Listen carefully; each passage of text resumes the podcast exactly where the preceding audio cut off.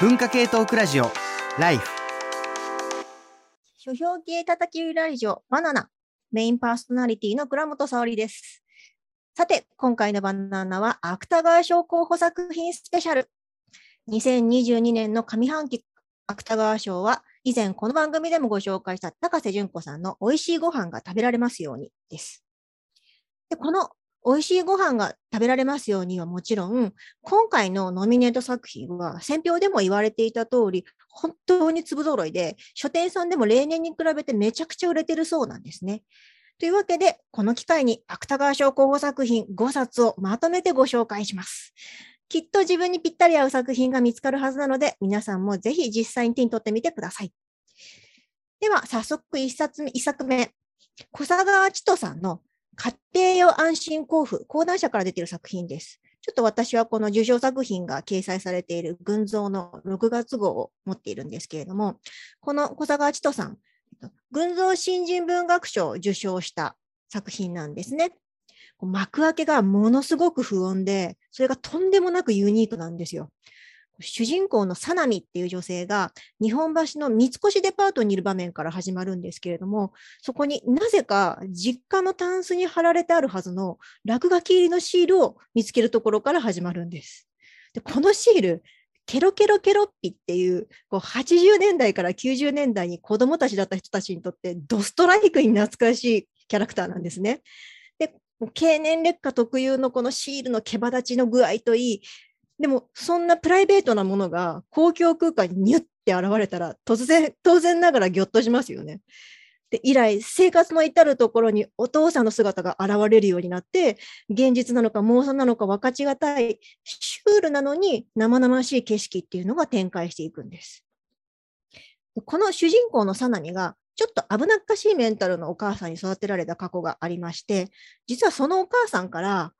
こう、地元の炭鉱を利用したテーマパークに置かれたこう甲府のマネキン人形があるんですけれども、あなたのお母さんはこのマネキン人形よって言われて 言い聞かされて育つんですよね。だからそのさっきのお父さんの姿って、つまりはマネキン人形のことなんです。もう何ともきょん頓強な話ではあるんですが、こう心身に不調を抱えて、夫に養われる形で、ちょっといたたまれない生活をしているサナミが、数十年ぶりにそのテーマパークに分け入ったときに、立ち並ぶマネキンたちを前にして、胸を熱くしながら、久しぶり、うわー、久しぶりって繰り返す場面があるんです。これがサナミにとっては墓参りに当たるんですよね。つまりお父さんとその親戚たちがいる空間だから。で、こう、ここにもう祝祭めいた、ちょっと今まで見たことがないような高揚感があるんです。不思議な小説なんですが、とにかく一つ一つの持つ場面がすすごく力があって、こう家族ないし家庭っていう語を小説ならではの語で解体してくれる意欲作だと思います。では、2作目。鈴木すずみさんのギフテッド、文芸春秋から出ている本です。鈴木すずみさんといえばもう文筆家としても有名なので皆さんご存知かもしれませんが、こちらは親子の葛藤を娘の視点から緻密に描いた中編です。こう10代の頃に家を飛び出して夜の歓楽街で働きながら一人暮らししている娘のもとに大病を患って嫁や幾ばくもない母が引っ越してくるんですね。このお母さん、こう女としての美しさを自覚していて強いプライドを持っている一方、こう女が歩まなければならない道に深く絶望もしているという。同じ女性として生きるがゆえに、娘である私は、こう部別と死母が複雑に入り組んだ感情を持て余しているんです。だからお母さんが引っ越してきた後、こう用もないのに夜な夜な外に出て行ってしまって、満足にお母さんと向き合えない。お母さんは結局、起きることもままならなくって、数日の後に病院に戻ってしまう。もうてっきりもっといられると思っていた私は、こうお母さんに全く優しい気遣いを見せられなかったことを何度も悔やむんです。でも、小説の最後で、お母さんが実は娘の気づかないうちに詩を書いていたことがわかるんですよ。そのドアって題されたその詩詩の余韻が娘の生きる時間と静かに響き合うのをぜひ味わってほしい小説です。あと、夜の街こと歌舞伎町の雰囲気もビンビンに伝わってくる点でもおすすめです。3作目、年森明さんの NA という小説です。こちらは文学界新人賞を満場一致で受賞したことでも大きな話題になった小説ですね。満場一致ってなかなか珍しいんですけれども、主人公のまどかは落ち着いた印象に加えて背が高いせいか、通ってる女子校で王子様扱いされているんですね。で、ある日、教育実習生だった女性に告白される。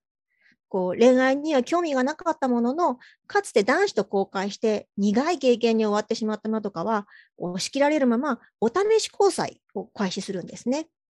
でもその関係が SNS 上でキラキラしく発信されている事実を知ってしまって、結局は言い知れない居心地の悪さを覚えてしまうという。こうマドカが求めているのは、かけがえのない他人であって、性別に関わらず恋人ではないんですよね。同じように、まどかはただ股から血が出るっていうのが嫌だから、意識的に生理を止めているだけなんですけれども、まどかの母は、まどかに直接的な言葉をぶつけられないまま自分を責めてしまう。しかも呼び出された保健室では、拒食症の女の子向けの対応をされてしまうんですね。でこのあたりの繊細な空気の描写がめちゃくちゃうまい。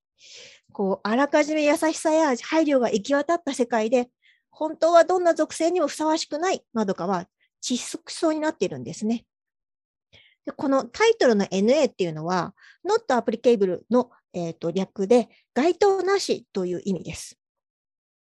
で記入用紙の空欄を埋める際に、この選択肢の中に該当するものがない場合とか、自分には記入すべき出来事事柄が存在しない場合などに記される言葉なんですが、恥ずかしながら私自身はこの作品を読むまでこの言葉のことを知らなかったんです。それは知らないってことでも知らなくても事足りる世界で生きてきてしまったっていうことでもあるんですよね。この主題になっているのはカテゴライズの暴力なんですけれども、描き方はあくまで領域的っていうところがポイントです。周囲の想像力の限界に苛立っていたまどかは、終盤、自分の思い込みの方にしっぺ返しを食らう場面が出てくる。そのラストがむしろ清々しいんですよ。で、この皆さんもぜひ自分でその清々しさを味わってみてください。4作目。山下博子さんの悪定。川出処方新社から出ている本です。これは母親と90歳のおばあちゃんと3人暮らしをしている小説家の夢っていう女の子が主人公なんですけれども、このおばあちゃんが実は離婚した父方の方の祖母で、無責任だし、借金まみれだし、そのくせさっさと新しいパートナーと子供を作っている、どうしようもない父親の代わりに、母親が引き取ったっていう経緯があるんですね。でそのおばあちゃん、とにかく口が悪くて憎たらしい。もう年老いた身であることを盾にわがまま放題なものだから、ゆめちゃんからはババアって呼ばれてるんですね。介護の負担に加えて、口の悪いババアとの生活っていうのはもう消耗戦で出口がない。でこの小説はその苛烈さを一切のごまかしもなく迫力のある描写で書いていくんです。もう夢はとにかくもういっぱいいっぱいで、彼氏な、もう言う、軽薄な彼氏にもムカつくし、すごく優しくていい人なんだけど、決断しなきゃいけない肝心な場面で、こう自分を頼ってくる母親にもムカついてしまうという。もうあちこち暴れ回る感情を悪態をつくことでどうにか生きる力に書いている、この夢の姿に打ち震えました。きっと一度読んだらやめられないタイプの小説だと思います。そして5冊目。じゃじゃん。芥川賞受賞作となった高瀬淳子さんの美味しいご飯が食べられますように。講談社から出ている本です。発端は現実でもよく見かける光景です。ある女性社員が手作りのお菓子を職場に持ってくる。上司からパート社員まで一人一人に配られたそのお菓子っていうのは完成とともに迎えられるんですね。うまいなとか、すごいとか。以来、彼女の差し入れはお決まりのこととなって、お菓子もより手の込んだものへと変貌を遂げていくんですけれども、一方で、業務の忙しさと比例するように、相対と欠勤を繰り返す彼女の仕事を肩代わりする者の間で割に合わないっていう感情がひたひたと募っていくんですね。でこのお菓子、もともとその女性、足川さんというんですけれども、足川さんが欠勤とか遅刻のお詫びにということで持ってきたお菓子なんですけれども、それがこう高齢化することによって、どんどんどんどんこう職場に圧力とか歪みが生じてきてしまうんですね。でこの彼女に愛憎ないまぜの感情を抱きながら交際している二谷っていう男性社員がいるんですが、こう栄養バランスの行き届いた彼女の手料理っていうのをご飯食べた後に、決まってカップ麺をすするんですね。このくだりが象徴的なんですよ。こう二谷が彼女の弱さに性的に惹かれていることを自覚している反面、こう生きることに毎日必死でいっぱいいっぱいの自分に対して正しい食事とか正しい生活っていうものを押し付けてくるのがどうにも耐え難い。一方、生地仕事ができるばっかりに彼女の隣の席でしわ寄せを受け続けている後輩の女性社員のお塩が、彼女に強いって言われたことに傷ついてしまい、淡く絶望しているんですね。でもその絶望って、その彼女こと足川さんを弱さを、弱さの檻の中に囲い込んだ者たち全員に対して向けられているものなんですよ。